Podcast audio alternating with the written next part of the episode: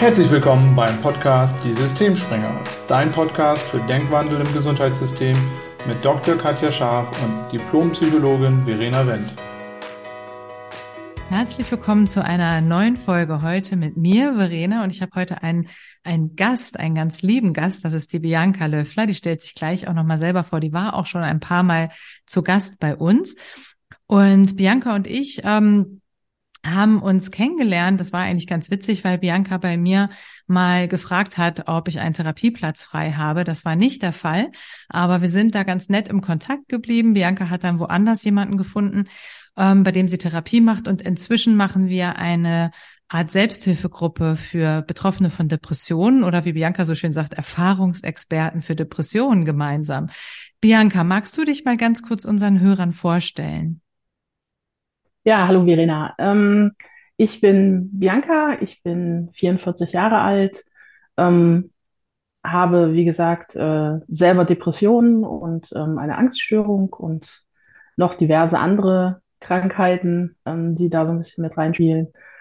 Und, ähm, freue mich, dass ich heute hier sein kann. Ja, vielen Dank, genau. Und ich habe jetzt noch gar nicht erwähnt, worum es heute eigentlich gehen soll. Ähm, das mache ich jetzt nochmal, das hole ich nochmal kurz nach. Und zwar haben wir uns heute überlegt, Bianca und ich haben so drüber gesprochen. Sie hat, äh, wie sie schon kurz erwähnt hat, ja wirklich eine, eine längere äh, Erfahrungsgeschichte mit Krankheiten, so will ich es mal nennen. Und heute soll es in dieser Folge darum gehen, was ihr geholfen hat in diesem ganzen Prozess und auf diesem ganzen Weg, der für sie auch immer noch nicht abgeschlossen ist, ähm, in Richtung mehr Gesundheit, mehr Vitalität was sie auf diesem Weg geholfen hat, was sie ähm, auch anderen Betroffenen, die vielleicht auch selber gerade mit irgendwelchen Krankheiten zu tun haben, auch, auch helfen kann und vor allem auch welche Rolle die innere Einstellung, die Gedanken, die Ausrichtung dabei gespielt hat. Genau. Und Bianca, du hast es ja gerade schon ganz kurz angerissen, ähm, was du für Erkrankungen hast, aber da kommt ja noch ein bisschen was auch auf der körperlichen Ebene dazu. Magst du kurz erzählen und vielleicht einen kurzen Abriss geben, ähm, wie so die letzten Jahre waren, was deine Krankengeschichte angeht, damit man so eine Vorstellung davon kriegt und dann vielleicht was dazu sagen, was dir auf diesem ganzen Weg geholfen hat? Mhm, das kann ich sehr gerne machen. Ähm, Im Grunde fängt das schon so seit der Schulzeit an, dass ich immer schon ähm, mit Übergewicht zu tun hatte. Ähm, das war so das Erste, was mich so begleitet hat. Ähm, das wurde später dann diagnostiziert in ein Lip- und Lymphödem. Das ist eine Fettverteilungsstörung, ähm, die sich vorwiegend ähm, an den Beinen äußert, bei mir aber mittlerweile im Stadion den ganzen Körper betrifft und das so ein bisschen der Kreislauf ist, dass sich dadurch natürlich auch diese, diese Adipositas verfestigt, weil man irgendwann eben vor den Schmerzen, die man hat und ähm, dem Hintergrund, dass die Beweglichkeit dann immer mehr eingeschränkt wird, dann natürlich auch generell an, an Körperumfang zunimmt. Ähm, ansonsten ähm, sind 2016 und 2021 zwei Schlaganfälle gewesen, die mich ziemlich aus der Bahn geworfen haben. Und ähm, im Laufe der Zeit ist eine Herzschwäche diagnostiziert worden. Ähm, ich habe irgendwann meine Erkältung verschleppt, habe eine Herzmuskelentzündung gehabt und dadurch ähm, hat der Herzmuskel so einen Schaden genommen, dass ich eine Herzleistung von ungefähr 35 Prozent nur noch habe. Und die wurde jetzt nach dem letzten Schlaganfall nochmal mit einem Defi versorgt, weil es ähm, bei mir Rhythmusstörungen gibt, die eben so gefährlich werden können, dass es äh, mich im Zweifel das Leben kosten kann. Und da ist dieser Defi wie eine Art Lebensversicherung. Und das sind so die groben Eckpunkte der, der Gesundheit. Dazu kommt, wie gesagt, die Depression und die Angststörung. Und die ganzen Dinge bedingen sich und beeinflussen sich halt in, in vielen Fällen so gegenseitig negativ, dass man da eben einen Umgang mitfinden muss. Ja, du hast das gerade ganz äh, schön gesagt. Das sind so die, die Eckpunkte. Und du hast ja dadurch auch wirklich Erfahrung gemacht mit potenziell lebensbedrohlichen Erkrankungen, was ja auch erstmal eine ganz große Herausforderung ist. Also gerade wenn es so ums Herz geht, ne, wenn das Herz nicht so mitmacht, so das Organ, was quasi so viele Male am Tag pumpt, damit es unser Leben ermöglicht. Wie ähm, wie gehst du mit der Angst um? Und ich weiß, dass das ja auch Teil deiner Angststörung ist, ne? Aber was, was würdest du sagen, ähm, was hat dir bislang geholfen und was, wo bist du noch dran? Was versuchst du noch noch besser in den Griff zu kriegen in Bezug auf deine ja, Ängste? Mm, in erster Linie ist natürlich dieser Gedanke zu sterben ein ganz, ganz großer Punkt, weil ich natürlich ähm, da Riesenangst davor habe, dass das Herz einfach aussetzt. Das war in der Mhm. Diagnostikphase, ähm, hat der Arzt das gesagt, dass man eben nicht genau sagen kann, wie der Verlauf ist. Und ähm, plötzlicher Herztod ist da ein ganz großes Thema. Und da mein Vater ziemlich äh, jung an einem plötzlichen Herztod verstorben ist und auch meine Mutter am Herzinfarkt gestorben ist, ist das natürlich was, was sehr präsent ist. Mhm. Ähm, ich habe irgendwann für mich beschlossen, dass ich mit meinem Herz ein Abkommen treffe, dass wir uns weitest in Frieden begegnen. Das heißt, ich versuche möglichst alles zu tun, um mit dem Lebensstil in dem Rahmen meiner Möglichkeiten und ähm, das Herz dafür seinen Dienst tut. Mhm. Und das hat bis jetzt ganz gut funktioniert. Ähm, natürlich sind ähm, die Ängste ganz präsent, wenn gerade jetzt äh, so Sachen sind, wenn ich diese Herzrhythmusstörung habe und ich kann die spüren, dass ich dann das Gefühl habe, ähm, das läuft jetzt aus dem Ruder und dann kommen auch ruckzuck die Panikattacken. Mhm. Und damit dann Umgang zu finden, ist äh, nicht immer so einfach. Und ich habe jetzt nochmal die Möglichkeit, ähm, in eine Klinik zu gehen und dort gezielt eben gegen diese Ängste anzugehen, auch die eigene Belastungsgrenze wieder kennenzulernen. Ähm, diese Angst, die ich habe, dass mir irgendwo irgendwas passieren kann und mir kann keiner helfen. Ja. Dass ich da die Möglichkeit habe, da einen besseren Umgang mitzufinden. Ja, ich finde, das, ähm, das ist auch nochmal ein wichtiger Punkt, einen besseren Umgang damit zu finden, weil es ist einfach eine herausfordernde Situation, in der du bist und auch diese gegenseitige ähm, Beeinflussung ne, von der körperlichen Erkrankung und auch von der psychischen. Und wenn ich es richtig im Kopf habe, hast du gesagt, die Ängste haben sich ja erst nach den Schlaganfällen entwickelt, richtig? Die sind mir da dann extrem aufgefallen, Mhm. ja, weil ich da auch so die erste Panikattacke aus Nichts hatte. Ja.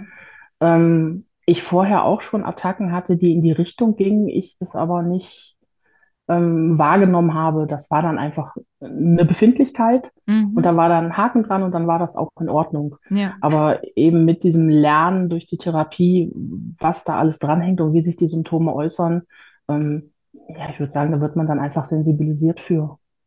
Ja, und es bedingt, bedingt sich ja dann wirklich auch krass gegenseitig. Ne? Man sagt im Grunde immer ähm, bei einer reinen Panikstörung, das fühlt sich so an, als könnte man oder würde man sterben, weil das ist das, was Patienten oft berichten. In einer Panikattacke haben sie das Gefühl, dass sie jetzt gleich irgendwie umkippen und das Herz hält das nicht mehr aus und dann äh, stirbt man. Ne?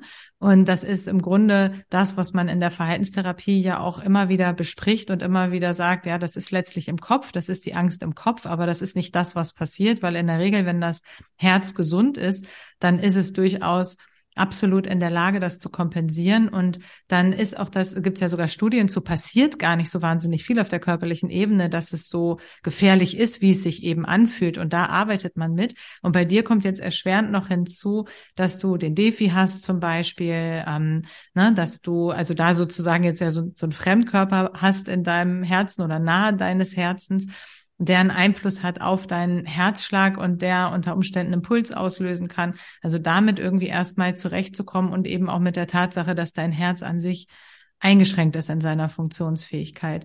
Und du hast beschrieben, du gehst jetzt bald in die Klinik in die Psychokardiologie. Im Grunde denke ich gerade, müssten wir danach auch noch mal ein Interview machen, weil es wirklich noch mal mega interessieren, was du da noch mal mitnimmst, weil dieser Bereich der Psychokardiologie ist ja einer, wo wirklich Psyche und Körper jetzt ganz eng zusammengreifen.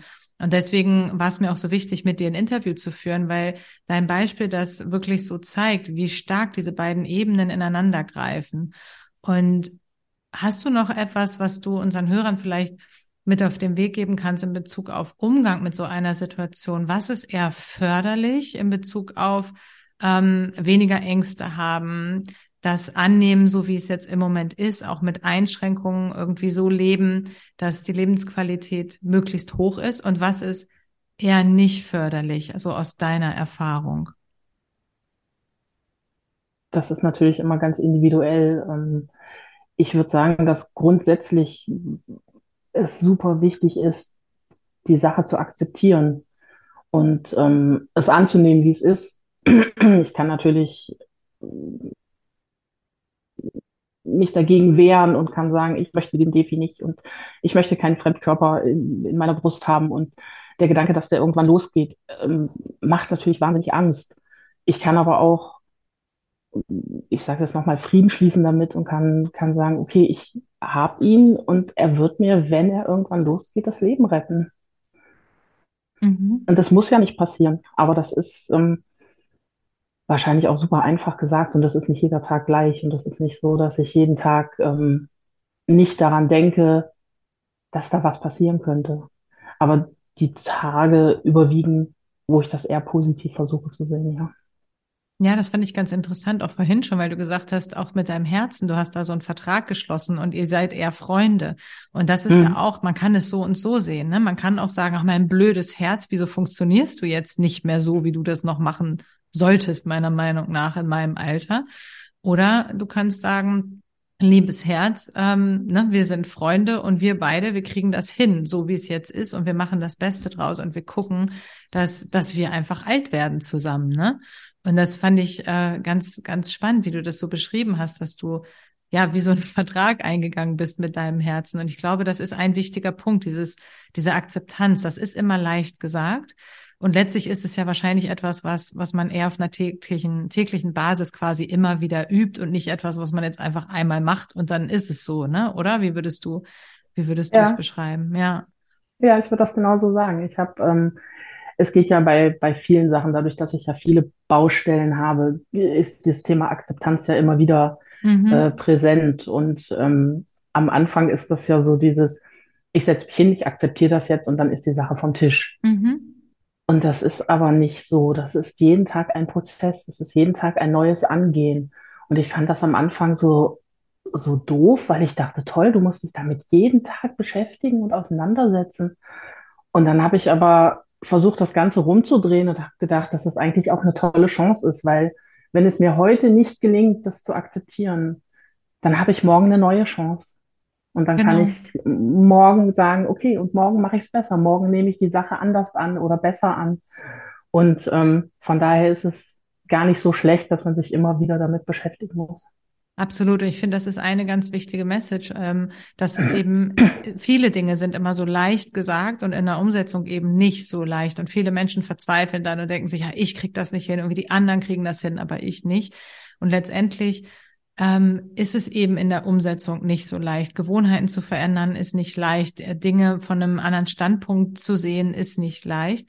Aber es ist möglich und ähm, es ist eher etwas, was man immer wieder trainieren kann und was man sich immer wieder bewusst machen kann, dass es eben auch eine Konsequenz hat, ob ich jetzt so denke oder so denke. Wenn ich eher denke, mein Herz ist mein Freund, dann macht das andere Gefühle, als wenn ich dagegen ankämpfe und sage, mein Herz ist mein Feind. Das ist irgendwie blöd, dass das so ist.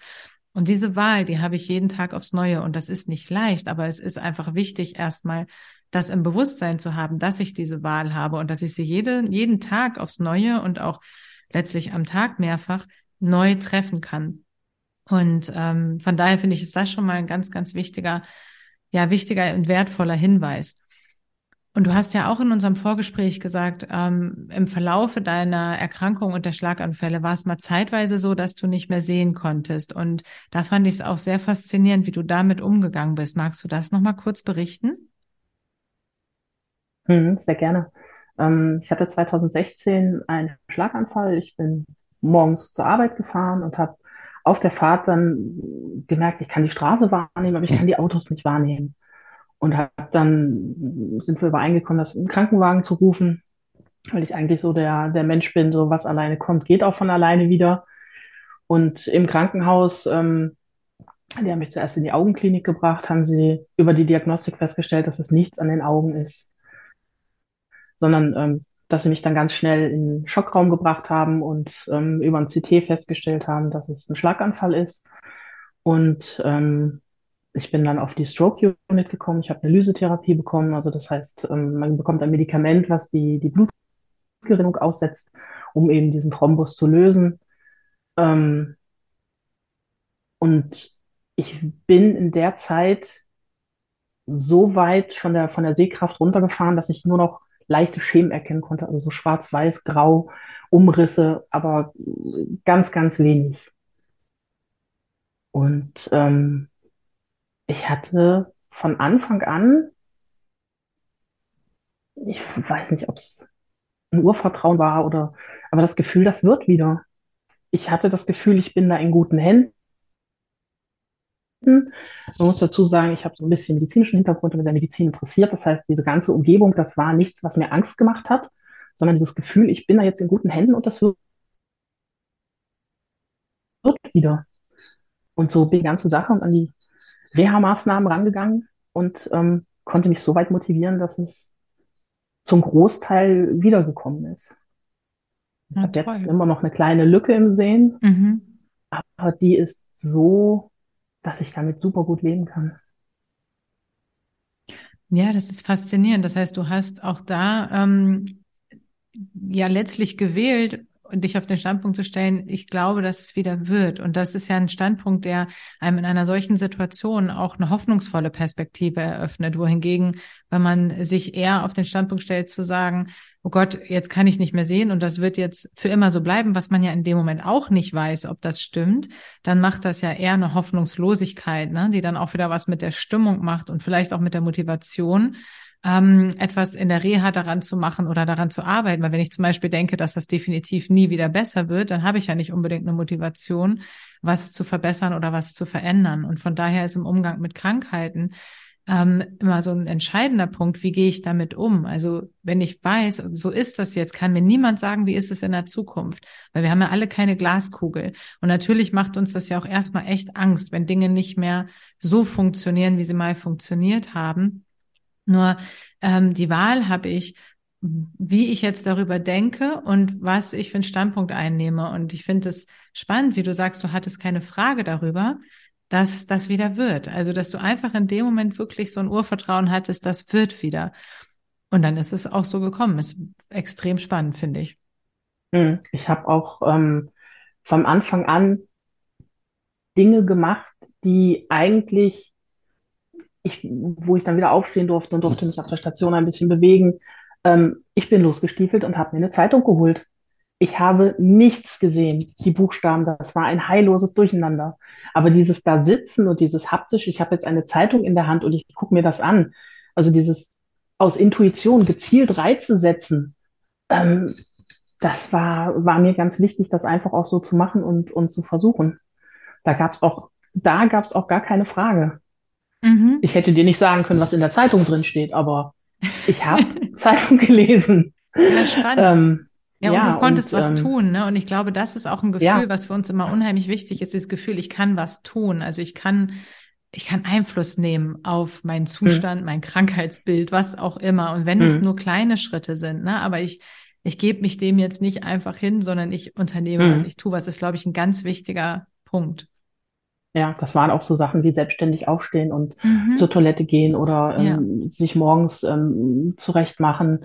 Ähm, das habe ich von Anfang an gemacht, auch wenn ich in Anführungszeichen mit drei Leuten da über den Flur gelaufen bin, weil sie mich entweder stützen mussten oder aufpassen mussten, dass ich nicht irgendwo vorlaufe. Aber mir war das ganz wichtig, dass ich das, dass ich das hinkriege. Mhm. Ich weiß, dass über, über die Depression ähm, das auch teilweise super ungesunde Denkmuster sind und dass ich das nicht immer im, im gesunden Maß mache, solche Sachen.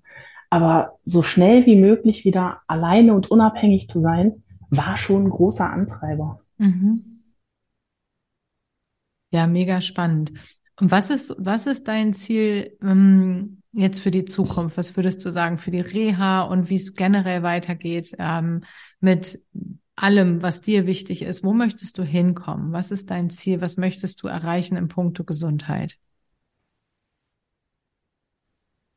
Ähm, in erster Linie möchte ich, glaube ich, für mich nicht so weit festigen, dass egal welche Hürde da noch auf mich zukommt, ich damit einen besseren und gesünderen Umgang finde. Ich werde nicht mich vor allem schützen können. Das ist einfach das Leben. Aber ich würde gerne meinen Werkzeugkasten so weit aufrüsten und meine Ressourcen so weit stärken, dass egal was kommt, ich diese Energie behalte, da mich alleine wieder oder mit Hilfe wieder daraus zu arbeiten. Und das ist ähm, immer so ein bisschen abhängig natürlich auch von der Tagesform, was ich eben schon gesagt habe. Mhm. Ähm, aber das ist so, was ich gerne beibehalten möchte und diesen positiven Blick behalten, dass alles irgendeinen Sinn hat und dass alles irgendwann ähm, wieder gut wird. Es muss nicht so werden wie früher, weil das ist in vielen Fällen einfach nicht möglich. Aber es kann ja anders werden und das muss ja nicht schlecht sein. Absolut. Und was würdest du sagen, ähm, bist du bereit für Hilfe oder Unterstützung anzunehmen auf dem Weg? Also was hilft dir ganz konkret auf dem Weg dahin?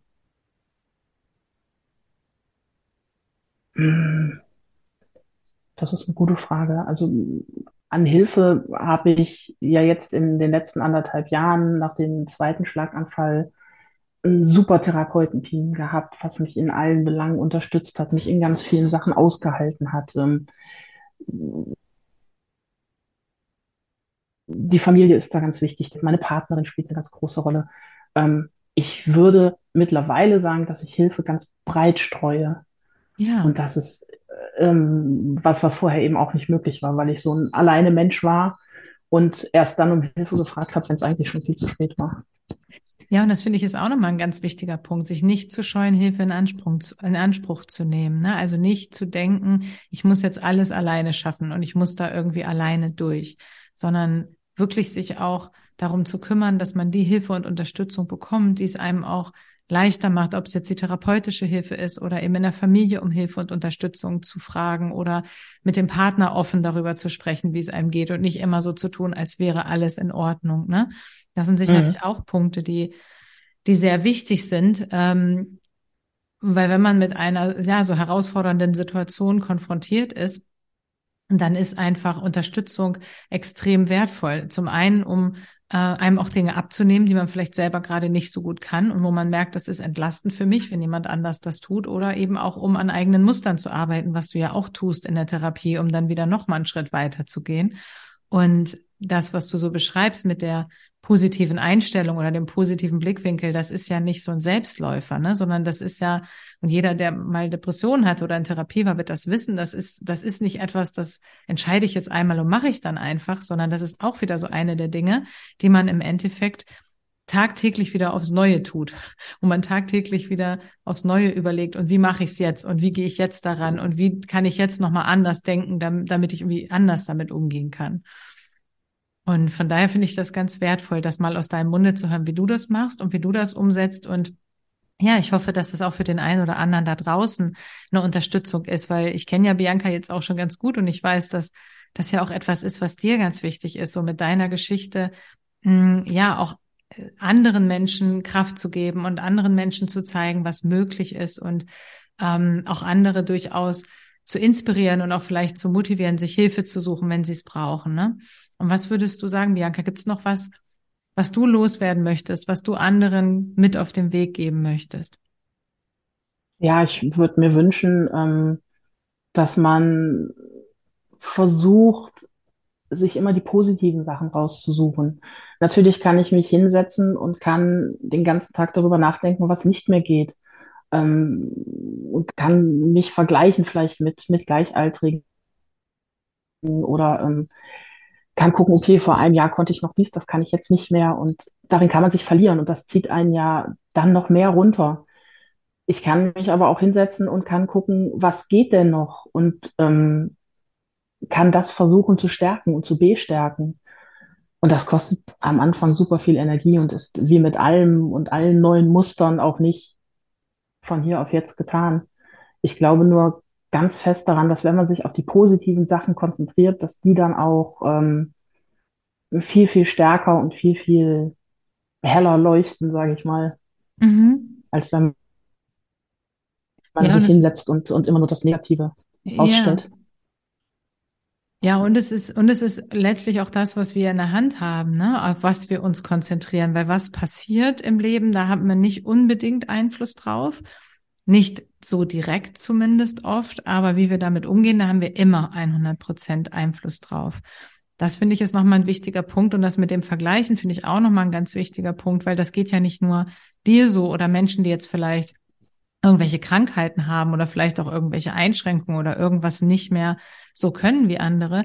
Letztendlich vergleichen tun wir uns ja alle permanent und auch jemand, der komplett gesund und vital ist und weiß ich nicht was, der vergleicht sich auch mit anderen und fühlt sich schlechter, weil der Nachbar irgendwie das teurere Auto hat oder den besseren Job oder die attraktivere Frau oder was auch immer. Das heißt, das ist ja auch so ein Thema, was wir alle kennen und auch nochmal ein Schlüssel zu mehr Zufriedenheit und innerer Gelassenheit und vielleicht auch einer höheren Lebensqualität, das mit dem Vergleichen einfach mal sein zu lassen und sich das mhm. bewusst zu machen, dass das nicht hilfreich ist. Ähm, irgendjemand hat mal zu mir gesagt, ich vergleiche mich nur noch mit mir von gestern. Das fand ich mhm. Total gut, ähm, sich wirklich nur mit sich selbst zu vergleichen. Wie war ich gestern? Und was möchte ich heute sein? Und wo möchte ich hin? Und was ist mir wichtig? Und diese ganzen Vergleiche mit anderen Menschen, ähm, da wirklich ein Bewusstsein drüber zu haben, dass das im Endeffekt totaler Quark ist, weil jeder hat sein eigenes Leben und man sieht sowieso immer nur das, was man sehen will bei den anderen. Und letztendlich vergleichen wir uns sowieso immer nur mit etwas, wo wir denken, wir wollen da irgendwie hin und wir vergleichen uns immer nur mit den Menschen, wo wir denken, sie haben irgendwas besser als wir und all die anderen sehen wir gar nicht. Von daher ist es sowieso mhm. immer so ein, so ein, ja, so ein Bias, der da drin ist, ne? Deswegen ja, finde ich das definitiv. mit dem Vergleichen auch nochmal einen wirklich wertvollen ja. Punkt. Ja, es gibt so ein paar wie soll ich das sagen, so ein paar Grundsäulen. Ähm, ich glaube, ganz wichtig ist so, so der Punkt Dankbarkeit, dass man ja. das vielleicht für sich etabliert, dass man sich einfach mal hinsetzt und mal guckt, für was bin ich dankbar? Ähm, und dann kommt ja das mit den Vergleichen ähm, automatisch mhm. mit ins Spiel. Und einfach mal zu gucken, was kann ich und was kann ich nicht. Das ist schon allein dieses, in dem Moment, wo ich morgens die Augen aufmache und was sehe, bin ich dankbar ja. weil ich das eben nicht hatte. Und so ist es mit ganz vielen anderen Sachen. Ich habe ähm, eine ganz wundervolle Partnerin, ich habe eine ganz wundervolle Familie. Ich kann laufen, ich kann an die Orte, wo ich hin möchte, komme ich alleine und selbstständig hin. Also dieses selbstbestimmte Leben. Ähm, wenn man das alles mal nicht hatte, weiß man das natürlich wahrscheinlich ganz anders zu schätzen als jemand, der das, der das als normal ansieht. Aber das sind so, so Sachen, dass man sich immer mal wieder ins Gedächtnis rufen sollte, dass eben nicht alles selbstverständlich ist.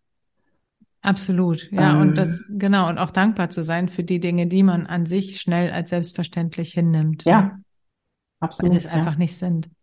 Ja, und ähm, Selbstfürsorge ist auch so ein ganz wichtiger Punkt, ähm, dass man einfach mal guckt, was tut mir gut und wie kann ich mich damit selber stärken, dass ähm, man einfach mal so für sich so ein bisschen in, in seinem Leben auch so ein bisschen aufräumt und guckt, was sind Energieräuber, was sind Punkte, die mir Energie geben. Ähm, und das würde ich auch nochmal sagen. Und dadurch wird ja dann auch die Selbstwirksamkeit gestärkt, dass ich das selber in der Hand habe, dass das ja meine Entscheidung ist, wie ich an eine Sache rangehe mhm. und ob ich das positiv sehe oder ob ich das negativ sehen möchte.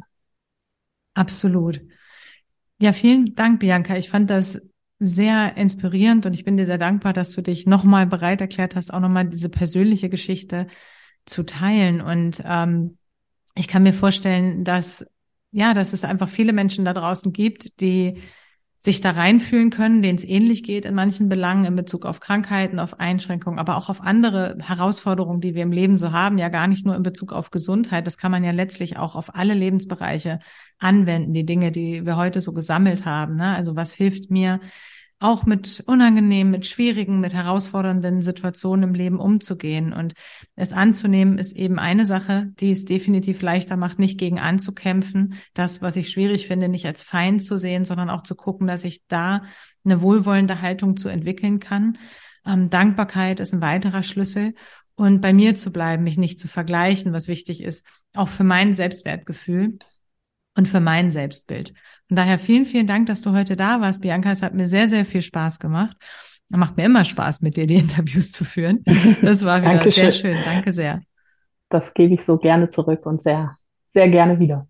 Ja, das werden wir bestimmt nochmal wiederholen. Wie gesagt, wenn du dann aus der Klinik wieder da bist, dann ergibt sich doch gleich wieder eine Gelegenheit, weil ich bin auch ganz gespannt, was du da nochmal dazu lernst, gerade so für den Bereich Psychokardiologie, Zusammenspiel zwischen Körper und Psyche in Bezug auf Ängste, Umgang mit, mit ja. Herzerkrankungen. Also das fände ich auch nochmal ein spannendes Thema. Können wir gerne machen. Das machen wir sehr gerne. Sehr gerne. Schön. Ja, dann vielen Dank fürs Zuhören und wenn Ähm, wenn dich, wenn euch das interessiert hat, dann könnt ihr gerne gucken, wo wir auf den sozialen Medien so unterwegs sind. Im Moment sind wir noch unter gesund im Gesundheitssystem bei Instagram, Facebook oder LinkedIn. Und in Kürze werdet ihr uns finden unter Mind for Health. Vielen Dank fürs Zuhören und bis zum nächsten Mal.